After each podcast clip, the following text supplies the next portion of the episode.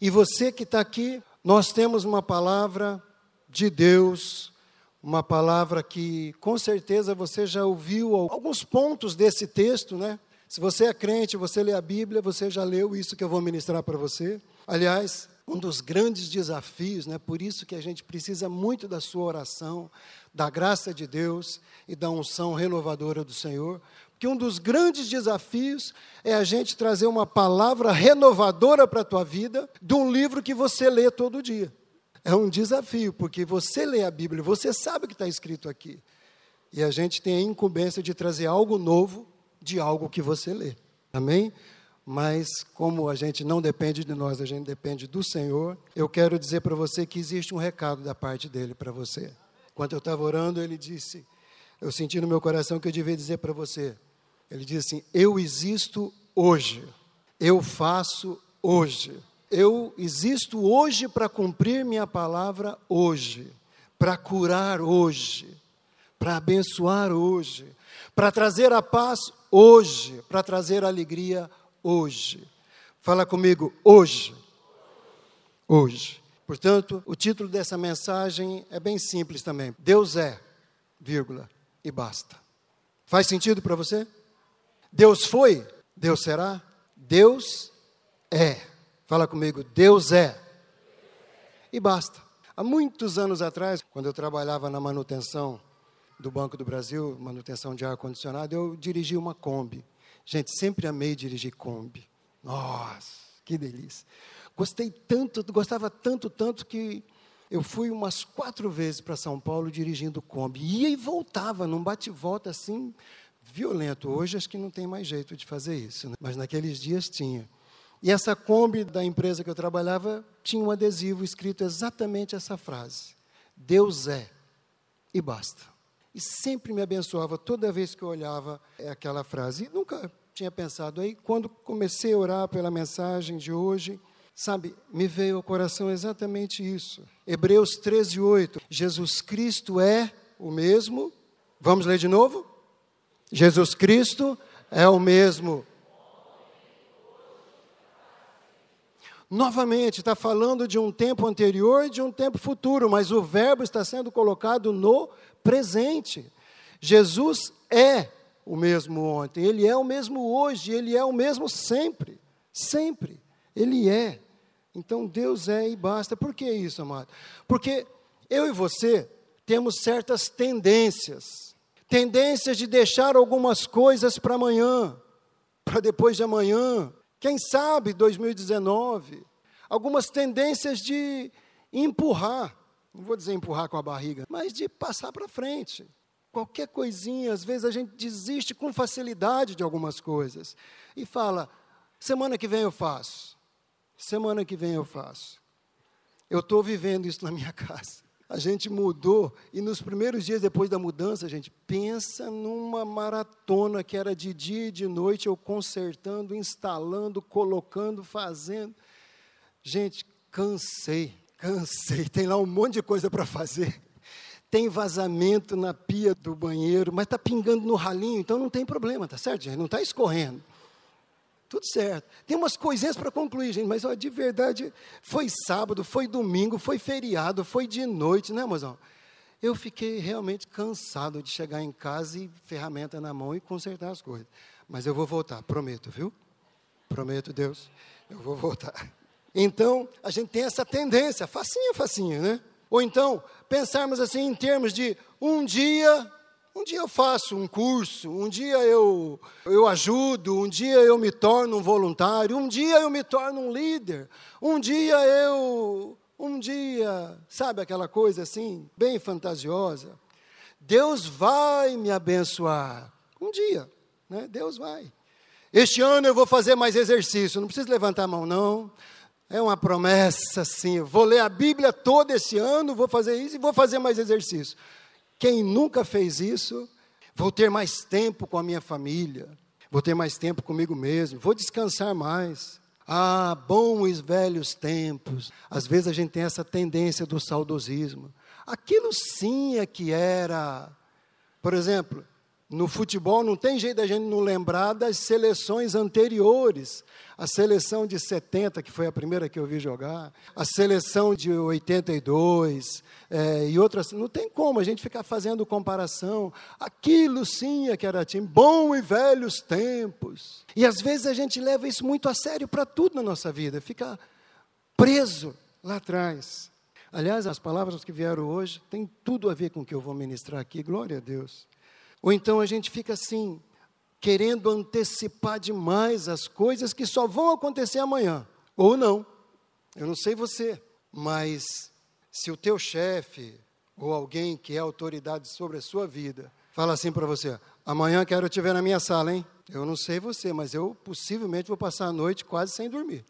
Algum tempo atrás, eu passava sem dormir, eu passava no banheiro, eu ficava, sabe? Mas a gente antecipa as coisas. E antecipa de modo negativo às vezes. Por isso, amado, que Deus está colocando para nós. Deus é Deus hoje. Fala, hoje. Enquanto estava estudando, veio uma frase no meu coração, depois eu comecei a estudar mais e faz parte de um salmo, faz parte do livro de Hebreus. A frase é essa: Se hoje vocês ouvirem a sua voz, não endureçam o seu coração. Então, essa é a mensagem para nós nessa manhã.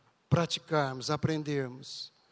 Semana passada nós fomos tão impactados, de uma maneira tão profunda, tão acadêmica, mas tão simples também, pela vida do pastor Luciano Subirá, de como ouvir a voz do Senhor. Amém, amados?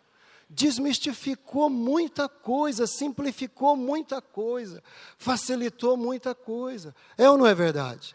Você que esteve aqui no seminário, você que esteve aqui numa das ministrações no culto da semana passada, você ouviu isso. E eu gostaria que a gente continuasse lembrando disso e praticando. Por isso que o Senhor fala assim: hoje, se ouvires a sua voz, não endureçam o vosso coração. Vamos lá para Hebreus capítulo 3, versos 12, 13 e 15, por favor. Se você trouxe sua Bíblia, se você quiser acompanhar ali na tela pela Bíblia você tem a oportunidade de marcar, de grifar e lembrar depois. Olha o que diz: Cuidado, irmãos, para que nenhum de vocês tenha o coração perverso e incrédulo, que se afaste do Deus vivo. Ao contrário, encorajem-se uns aos outros todos os dias, diga todos os dias, durante o tempo que se chama hoje, de modo que nenhum de vocês seja endurecido pelo engano do pecado. Por isso é que se diz: se hoje vocês ouvirem a sua voz, não endureçam o coração como na rebelião. Vamos entender mais para frente que rebelião é essa. Ali não está escrito hoje, se ele falar, ouça a sua voz. Não está escrito.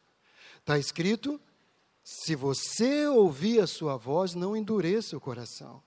Porque falar nosso Deus fala o tempo todo, amado, amém? O tempo todo Ele está ministrando a tua e a minha vida. O tempo todo Ele está lembrando, por meio do Espírito Santo, aquilo que nós já aprendemos. O tempo todo Ele está trazendo à nossa memória aquilo que nos dá esperança, o tempo todo, o tempo todo. Mas por que, que a gente não ouve? Porque existe muita justiça nossa aqui dentro, existe muita racionalidade. E às vezes nós racionalizamos algumas coisas ainda. Quando o Espírito Santo está tentando abrir o nosso entendimento, a gente fica dando desculpa, fica racionalizando, fica falando, fica. Quando a gente está discutindo com ele, discutindo entre aspas, né, para a gente aprender, tudo bem, conforme a gente ouviu aqui a semana passada. O pastor Luciano disse que algumas vezes discutia, conversava e tal. Para aprender, tudo bem. O duro é quando a gente dá desculpas. Simplesmente a gente racionaliza um princípio, a gente dá desculpa. Nós temos então essa dificuldade. O dia a dia, a correria do dia a dia, o trabalho, isso que eu falei agora no começo, a preocupação com o que vai acontecer, o saudosismo daquilo que aconteceu, aquelas promessas que a gente faz e não cumpre, tudo isso muitas vezes ocupa o nosso coração e a nossa mente. E nós não encontramos um espaço para ouvir o Senhor. Tem tanto barulho, tanto barulho, tanto barulho aqui dentro, que a voz do Senhor é apenas mais um barulho. E é isso que ele está dizendo. Se ouvires a voz do Senhor, não endureça. Porque falar, ele está falando. Ele está falando. Amém? E ainda está dizendo aqui, ó, encorajem-se uns aos outros todos os dias. Eu vejo aqui, amado, um princípio de nos congregarmos, um princípio de estarmos em célula, um princípio de conversarmos e falarmos entre nós, como diz Paulo, com hinos, cânticos espirituais, salmos, etc. É isso que está dizendo aqui. Encorajem-se uns aos outros, todos os dias, não é de vez em quando, todos os dias. Então, na célula, nós encontramos lugar, tempo para esse tipo de encorajamento. Quando você não vai na célula, você deixou de ser encorajado, você deixou de abençoar alguém e você deixou de ser abençoado. Entenda isso, é vida, amado, é vida. Deus não colocaria o nome dele em jogo, Deus não arriscaria permitir enviar Jesus Cristo para morrer daquela forma horrorosa, para que fosse um, um teste. Não. A vida de corpo é algo que Deus investiu a vida do filho dele. Não foi uma brincadeira, não foi um teste, não foi um, um experimento. Então, quando diz aqui, encorajem-se todos os dias, é porque nós precisamos estar juntos para nos encorajar. E hoje ainda muito mais, com telefone, com tanta facilidade de telefone. Às vezes, estou orando, lembro de alguém que está lá no Mato Grosso. Esse dia eu fiz isso. Mandei um recadinho para um casal de pastores lá da cidade de Rondonópolis. Amado, estou orando por você. Seja abençoado e tal, tal, tal. Encorajando, abençoando como os pastores Corsini esse dia costumam dizer, é uma maneira de aquecer o coração da pessoa, amém? Isso não é lisonja, isso não é bajular, isso é aquecer o coração, abençoar a pessoa. Então, encorajem-se. Então, por meio da célula, por meio dos cursos que a igreja aqui ministra. Estamos concluindo dois cursos para homens vencedores e para as mulheres, nova mulher. Quarta-feira é a formatura. No segundo semestre, daí nós vamos abrir para a igreja fica ligado. O pessoal que participou conosco foi muito abençoado, tanto o homem quanto as mulheres, né? E foram muito abençoados. Deus trazendo cura, Deus trazendo novas posturas, novos posicionamentos, líderes sendo homens o suficiente para abrir o coração e falar das suas dificuldades e receberem de Deus, então, a cura, a bênção. Amém, gente? Então, cursos que podem abençoar, que podem encorajar, os cultos, aconselhamentos, tantas formas que nós temos na vida de corpo de encorajar uns aos outros. Amém? Amém? Ah, então é isso. E de que maneira que Deus fala? Nós ouvimos a semana passada, através de um testemunho interior, algo aqui dentro. Você não ouviu uma voz, você não ouviu uma trombeta, mas tem algo no seu coração testificando. Às vezes você está às portas de fazer alguma coisa que você sabe não deveria fazer. Você já sabe que não deveria fazer, mas você está pensando em fazer. E aí o Espírito Santo está ali, te lembrando, falando de uma forma bem doce, ele não grita com você igual os nossos pais gritavam com a gente, igual eu gritava com meu filho. Ah, moleque, para! Ele não faz isso. Às vezes ele pergunta: é isso mesmo que você quer? Olha, não é esse o caminho. Por que, que você quer fazer isso? Você acha que você precisa disso? Às vezes são perguntas doces, simples.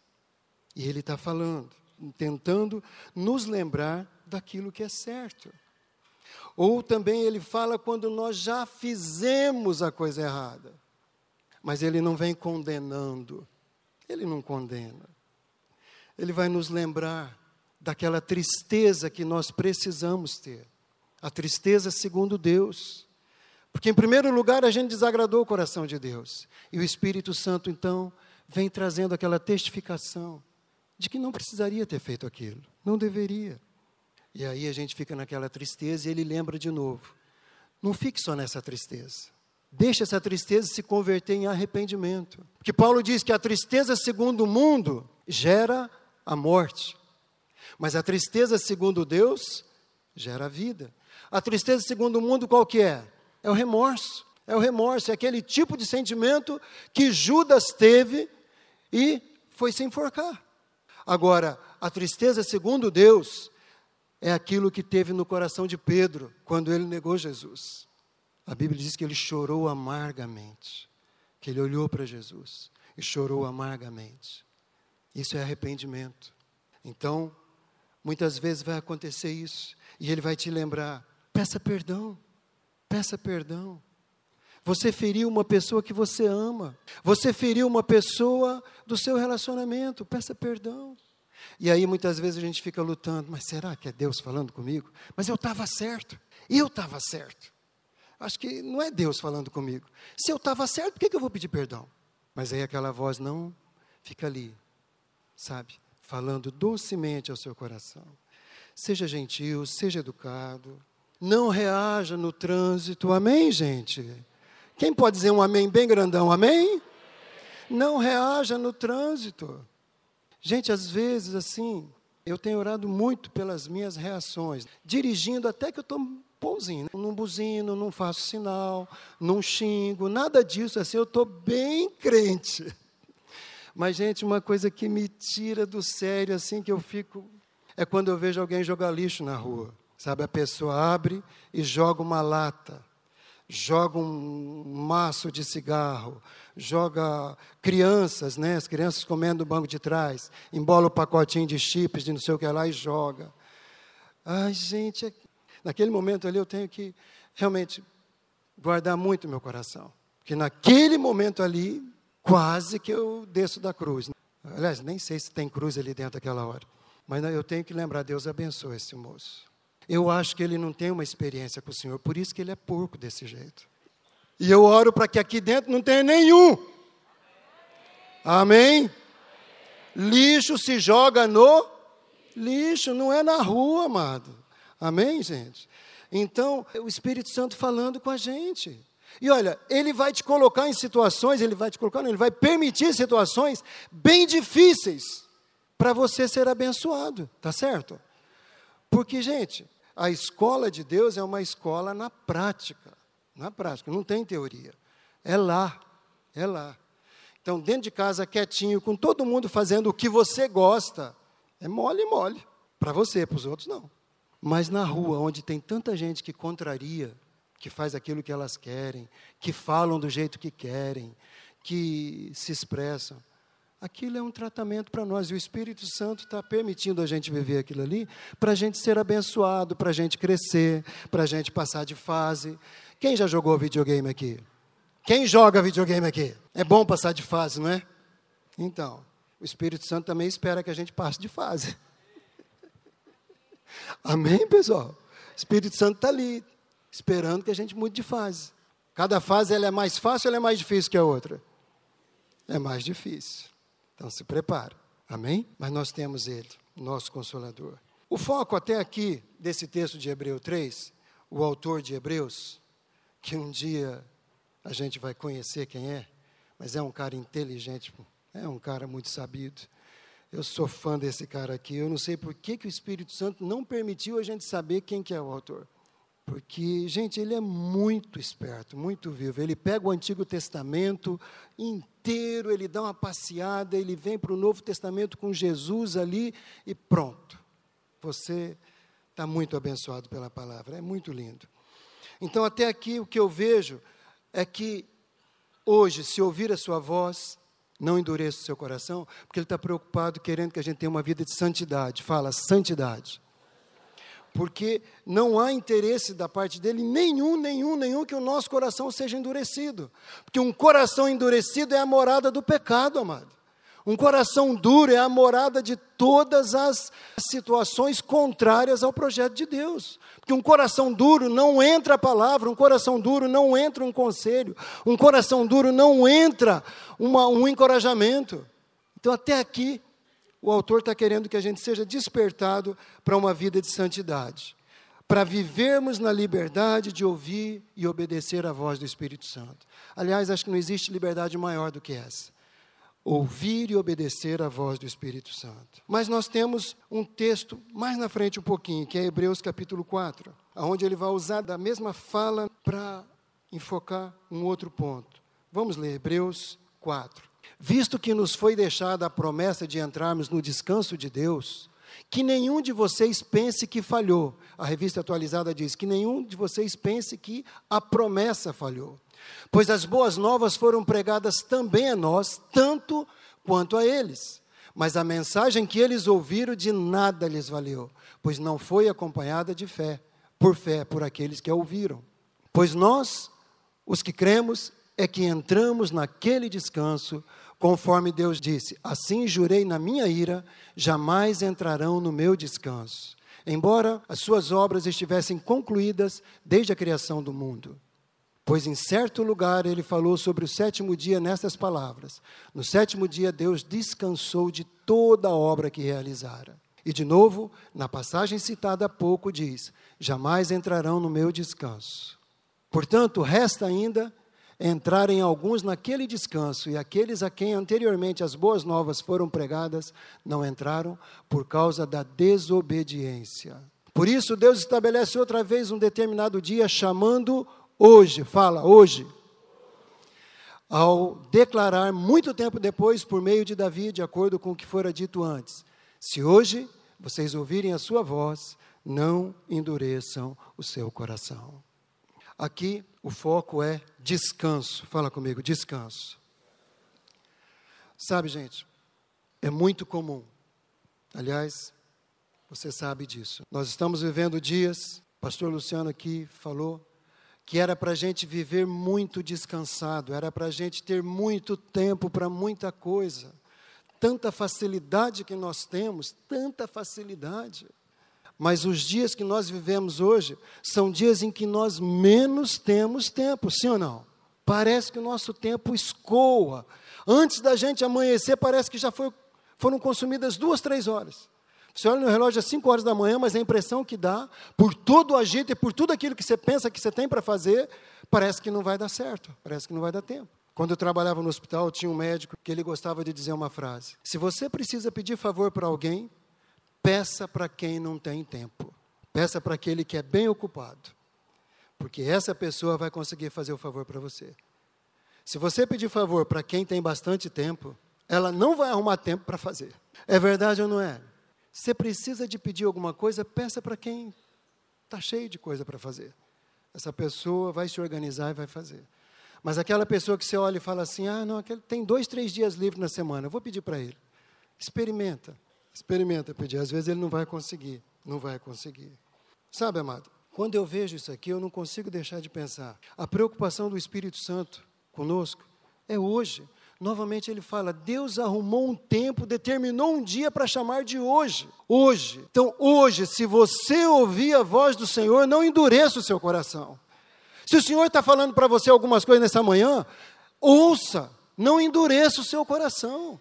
Se Ele está te lembrando de alguns princípios, se Ele está te lembrando de alguns compromissos que você fez com Ele e você não cumpriu ainda, ouça, não endureça o seu coração, não dê desculpas. E o mais interessante ainda, quando fala hoje, é porque é uma porção diária. É uma porção diária. O descanso de ontem serve para hoje? Não serve. Com certeza você já passou por isso, talvez, ou mas você já viu muito isso. Pessoas que voltam das férias já pilhada. Já viram isso? A pessoa volta das férias assim esgotada, cansada, nervosa, quando o primeiro dia de trabalho deveria estar bem, não deveria? Afinal, 15 dias, 10 dias, 20, 30 dias, que esqueceu do trabalho, descansou completamente. Se viajou ou não viajou é outra história, mas se desligou do trabalho. E aí, quando ela volta, ela deveria estar ansiosa para voltar a trabalhar, deveria estar disposta, deveria chegar na empresa parecendo um leão, que uma leoa, Oh, pode mandar, chefe, manda, manda, eu quero fazer tudo. Pode dispensar os outros, eu trabalho sozinho aqui, porque eu estou descansado, eu curti 30 dias, então deixa comigo. Acontece isso? O que, que acontece? 30 dias depois o cara chega na empresa, mudou nada aqui, hein? Ô, oh, louco. O que é esse monte de papel na minha mesa? Quem colocou isso? Não, não, não, não, não. Ou então se é oficina, né? Uma oficina mecânica, já chega e fala, essa porcaria desse carro velho daqui de novo. Por que, que esse cara não vende esse troço, fica dando essa trabalheira para gente? E por aí vai, o cara voltou depois de 30 dias. E está esgotado, está nervoso, está não sei o que lá. Por quê? Por que isso, gente? Sabe, estudando aqui, eu encontrei uma explicação tão interessante para o descanso de Deus, quando fala do descanso de Deus. Deus estava cansado? Afinal, ele só trabalhou sete dias. A gente, para ter direito a férias de 30 dias, quantos dias a gente trabalha? Um ano, né? 335 dias. A gente trabalha para poder descansar 30. Deus só trabalhou sete. Que folga. Né? E já quis descanso. Mas ele estava cansado, ele estava esgotado, estava estressado. Ah, olha, ele conversando com Jesus, sabe quando eu fui criar aquele pé de banana? Pensa numa trabalheira que aquela bananeira deu. Nossa, a banana saía torta, eu queria que ela saísse reta, ela saía torta. E o duro é que eu tive que deixar aquela bicha velha torta. Não, teve jeito. E o caju, quando eu fui criar o caju, querendo que a semente ficasse dentro, e a abençoada ficou do lado de fora. Acho que Deus estava esgotado, estava cansado, estava desanimado com tudo isso. Não, gente, não era esse tipo de cansaço. Estudando aqui um contexto dessas palavras, o autor desse estudo ele diz o seguinte: no sétimo dia, Deus recebeu alívio, Deus recebeu refrigério, porque é isso que significa contextualizadamente essa palavra descanso no original. Ou melhor, ele ficou satisfeito com a resposta que a sua criação deu. Isso é muito mais do que repousar após um longo período de trabalho, um trabalho cansativo. Mas perceber que suas expectativas com relação à sua criação foram atendidas. Estamos falando antes da queda, tá, gente? Então, quando Deus criou todas as coisas, que ele viu a natureza frutificando, que ele viu a natureza glorificando o seu nome, que ele viu tudo aquilo que ele tinha criado funcionando do jeito que ele planejou, que ele via o homem e a mulher nus e não se envergonhavam, se dando bem, conversando, sem ciúme, sem tretas, sabe, sem nada, sem aquelas mazelas, sem nada. Ele olhou para tudo isso e ele ficou satisfeito, ele teve um refrigério, ele teve um descanso, ele teve um prazer. Tanto que o nome do lugar onde o casal estava era Jardim do Éden. A palavra Éden significa prazer. Então, tudo isso, Deus se alegrou. É esse tipo de descanso. Volto a perguntar: descanso é para quem está cansado? Não, não é. Se descanso é para quem está cansado, então por que, que existe tanta gente estressada? Tanta gente desanimada. A segunda-feira deveria ser o melhor dia da semana, não é verdade? Segunda-feira deveria ser o dia top, o dia mais festejado, porque a maioria de nós passa pelo menos o domingo descansando. E aí a segunda-feira está toda. Né? Mas é isso que acontece, gente. A segunda-feira é um dia delicioso para trabalhar. Mas não deveria ser para mim e para você, pelo menos? Deveria ou não deveria? E por que, que não é? Gente, nós passamos aqui, olha. Passamos um dia aqui, uma parte do dia aqui, sendo abençoado, recebendo uma injeção de vida do Espírito Santo, uma injeção do sangue de Jesus na nossa veia, tudo. A segunda-feira deveria ser um dia assim, lindaço para mim e para você.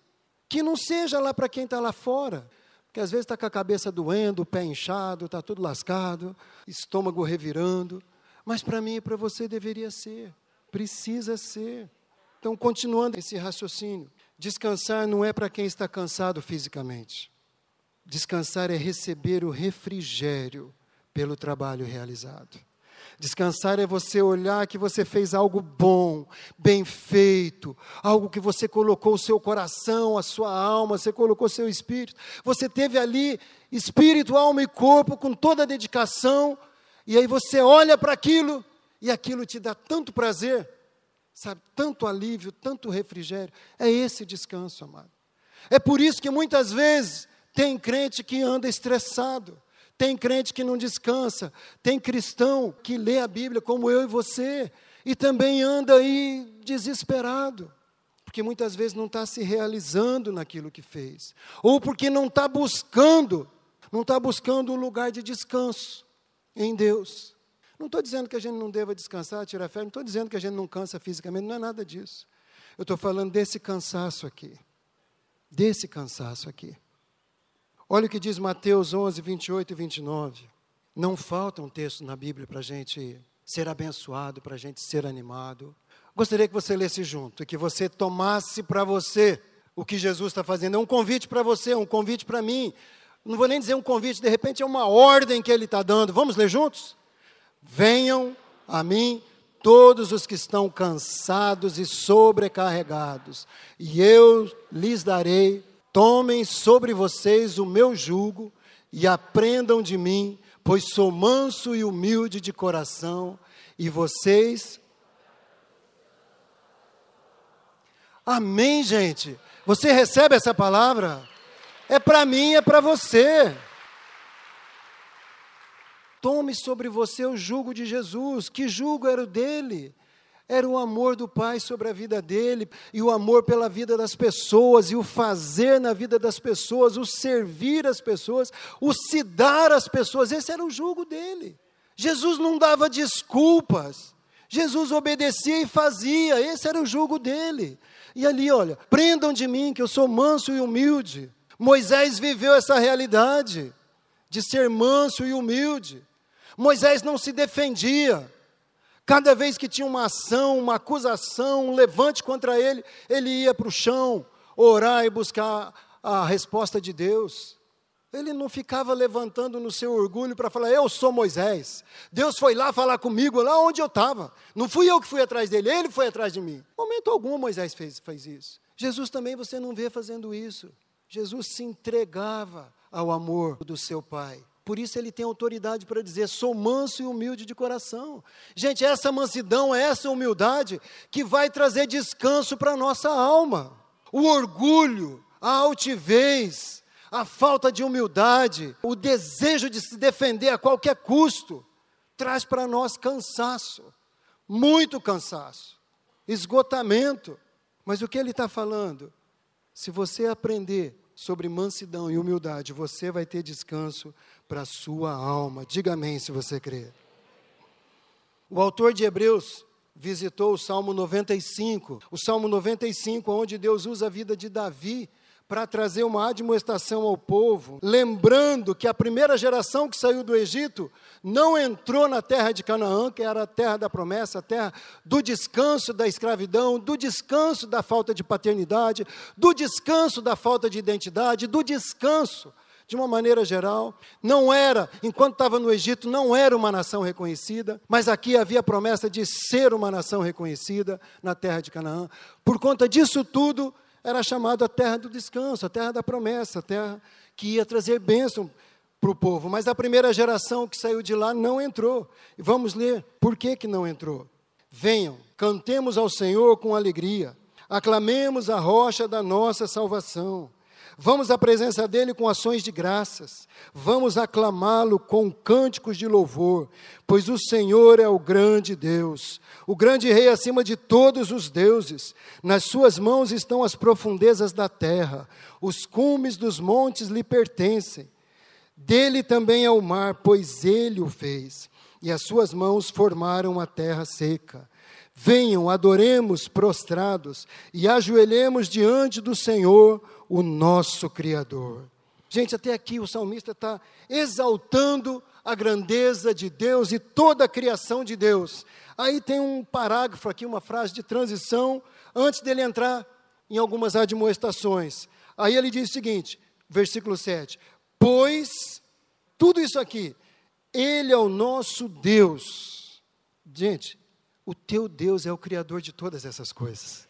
O teu Deus é quem formou tudo isso. Esse que você chama de Pai, que você pode clamar no escondido lá da sua casa, que você pode pedir por socorro. Esse que criou todas as coisas. A grandeza dele é insondável.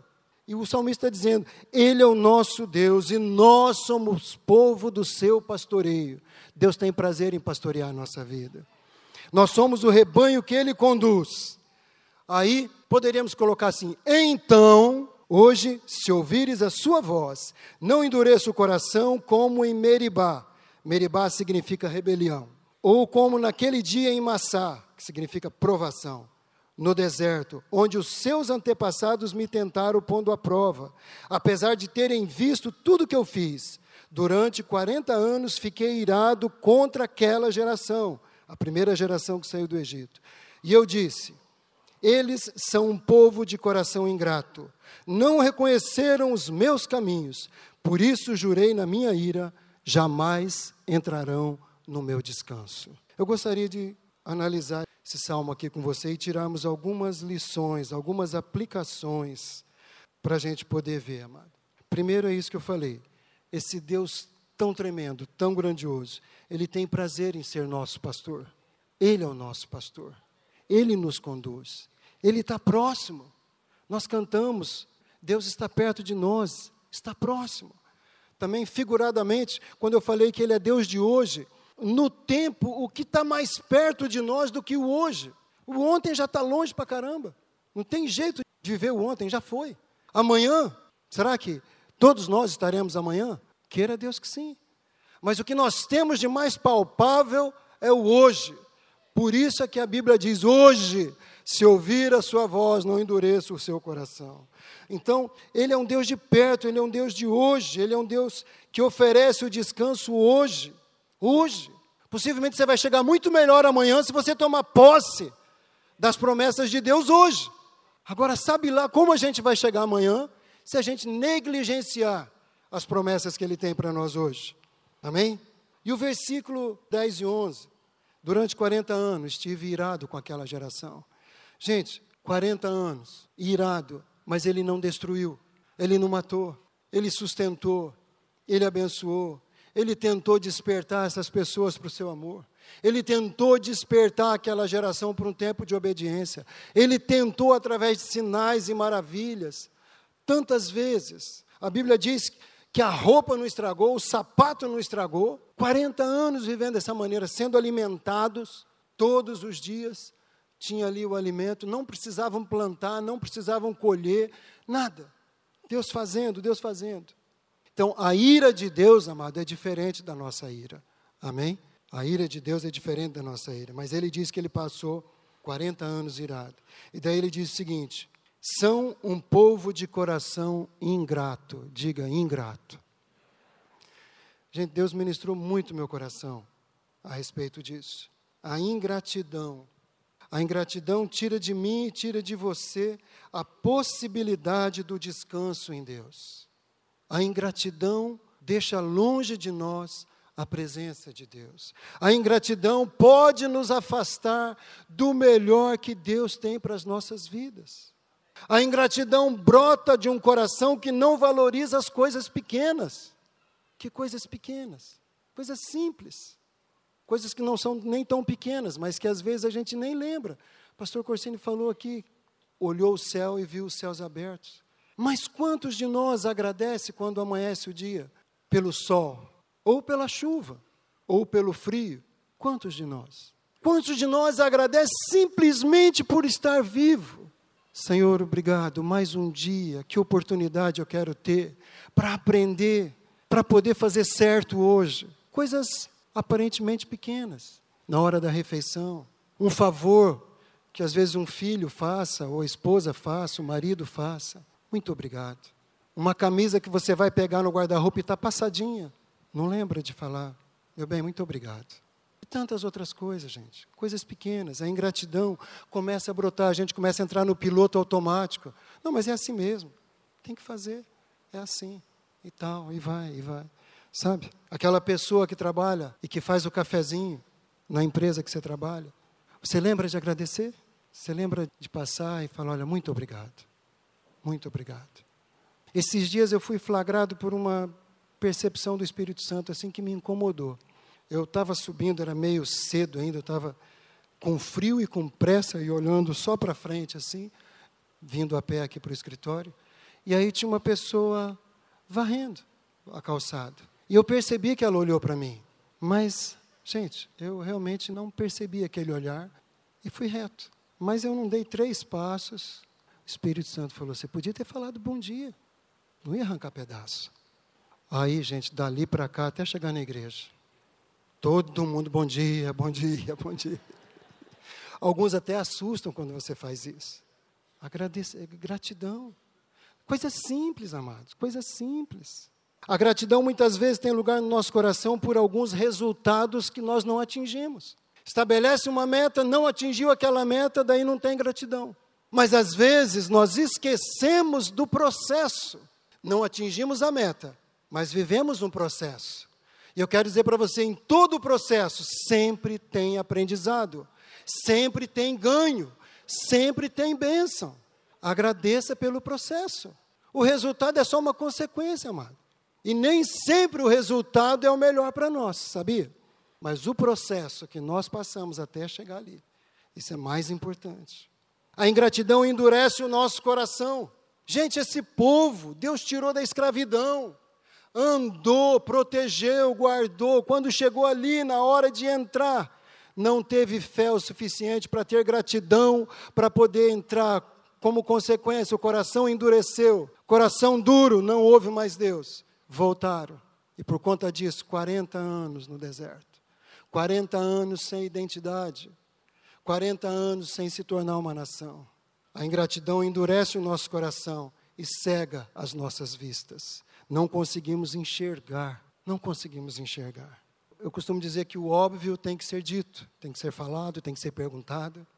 E eu quero perguntar para você: qual é o antídoto contra a ingratidão? Qual é o antídoto contra a ingratidão? Pode responder. Gratidão. Que revelação, né? Isso é o Espírito Santo já falando com você, está vendo? Você já sabe. Gente, não tem nada mais que possa matar a ingratidão do que a gratidão. Agradeça, agradeça. E assim, gente, eu estou falando para você, mas é para mim também. Essa palavra aqui não resta dúvida que eu estou me abençoando um monte. Já fui abençoado na hora que eu preparei. Eu tenho no meu celular pelo menos dois horários em que ele desperta e está escrito ali: Luiz, agradeça. Só isso. E eu começo a agradecer agradecer por mim, pela minha casa, agradecer pelo meu trabalho, agradecer pela igreja, agradecer pela minha vida. Eu começo a agradecer, agradecer. Num outro horário, desperta de novo, está lá, agradeça. Porque eu estou falando para você, tem tanta coisa ocupando a nossa mente que uma ferramentinha dessa abençoa. Não custa nada você fazer isso e você ser grato. Amém? Para a gente começar a concluir, quero mostrar um vídeo para você. Esse vídeo não é de um autor cristão, mas é para você ver que o mundo as pessoas aí fora também estão preocupadas com algumas coisas, também estão preocupadas com alguns princípios. É, muita coisa do que a gente vai ver aqui não cabe na nossa fé, mas muita coisa nós podemos aplicar. E principalmente como povo de Deus, nós podemos aplicar. É um vídeo bem curtinho, como eu falei para você, tem algumas colocações que ele faz que não condiz com a nossa fé. Mas tem muita coisa ali que é importante para a tua vida, para a minha vida, amém, amado? Muita coisa. Acho que vale a pena a gente refletir eu quero terminar dessa forma. Efésios 3:20. Palavra profética que veio aqui. Aquele que é capaz de fazer infinitamente mais do que tudo que pedimos ou pensamos, de acordo com seu poder que atua, que opera em nós. Você pode ver que todos os verbos aqui estão no presente. Aquele que é capaz. Ele é capaz de fazer o que pedimos, o que estamos pedindo o que vamos continuar pedindo, o que pensamos. E de acordo com o seu poder que opera, que atua, também é presente, amado. Não está falando de algo que vai acontecer amanhã, está falando de algo que vai acontecer hoje. A palavra que veio né, a respeito de avançar diante do mar, nós podemos avançar, porque quem abre o mar é Deus. Não foi Moisés que abriu o mar. Não foram as pessoas que abriram o mar. Quem abre o mar é Deus. Você só tem que se posicionar. Hoje, se ouvir, não endureça o coração. A Viviane falou que é, não ficar preso nas coisas do passado, não ter medo do futuro, mas renovar a mente, agir conforme a palavra. Agir conforme a palavra, hoje, se ouvir a sua voz. Não endureça o seu coração. Sabe, amado, quando eu e você não estamos presos ao passado, ao saudosismo, eu não estou dizendo, amado, que a gente vai rejeitar tudo o que aconteceu, de jeito nenhum. Eu amo história, eu amo história. Eu gosto muito de ler pessoas que foram importantes para o Evangelho. Eu amo história. De maneira nenhuma rejeitar, renegar. Eu estou falando do saudosismo. Eu estou falando de ficar apegado a certas coisas que às vezes Deus não está valorizando. Ou então, quando a gente está preso na fantasia do futuro. Um dia eu, quem sabe, talvez, eu vou sabe? Então, quando a gente não está preso ao saudosismo e nem está preso na fantasia do futuro, existe uma chance muito grande, amado, da gente estar preso no infinitamente mais de Deus. Amém? E é isso que eu quero desafiar você. a ser uma pessoa presa no infinitamente mais de Deus. Porque tudo que pensamos, tudo que pedimos, Ele vai realizar de acordo com o poder que opera em nós. Infinitamente mais. Não tem limite. Não tem limite no meu coração para aquilo que Ele pode fazer. E não tem limite na minha vida para as bênçãos que Ele pode me dar. Como não tem limite no seu coração. Mas é de acordo com o poder dele que opera em nós. Isso significa que nem tudo que a gente pedir, nem tudo que a gente pensar, vai acontecer. Porque se a gente não se abrir para que o poder dele opere em nós, preparando a nossa vida para o milagre, o milagre pode ser uma tragédia na nossa vida. Então, de acordo com o poder dele que opera em nós, ele vai fazer infinitamente mais. E é baseado nisso que eu quero fazer um apelo para você. Aonde está o seu coração? No passado? No medo do futuro? Não importa onde esteja. Quero desafiar você a aceitar o infinitamente mais de Deus nessa manhã. Sabe, amado, às vezes a gente faz algum apelo. Eu gostei muito do que o pastor Géser falou na sexta noite. Às vezes o pastor faz um apelo, está fazendo apelo para a igreja. O apelo começa por aqui. Mas quando a gente prepara a palavra, a gente já foi quebrantado. A gente já começou a confessar algumas coisas. Começou a ajustar algumas coisas no nosso coração. Mas o apelo pega daqui para lá. Isso inclui pastores, supervisores. Duas semanas atrás, o pastor Corsini terminou a palavra, eu e a Pedrina pulamos aqui na frente. Tinha tudo a ver com aquilo que a gente estava vivendo. Sabe, se alguém olhou e falou, puxa, pastor precisando de apelo, claro. Eu preciso do apelo, eu preciso da palavra, eu preciso de Deus, eu preciso dos meus irmãos, eu preciso. Então esse apelo é para a igreja. Você quiser dar um passo de fé, falar, eu quero renunciar a todo saudosismo. Eu quero renunciar, quero abrir mão de toda fantasia de querer ficar projetando alguma coisa. Eu quero viver hoje. Eu quero ouvir Deus hoje. Eu quero infinitamente mais de Deus hoje. Então, enquanto a gente canta, vem aqui na frente. Vem aqui na frente, dando um passo de fé, dizendo para Deus: Deus, eu quero isso. Eu quero isso. Custe o que custar, eu quero isso. Pode vir, amado. Se você quer vir, não espera ninguém, não. Pode vir. Deixa Deus mudar a sua vida através de uma, de uma decisão tua. Tua. Ninguém vai trazer você aqui. É você. Aleluia.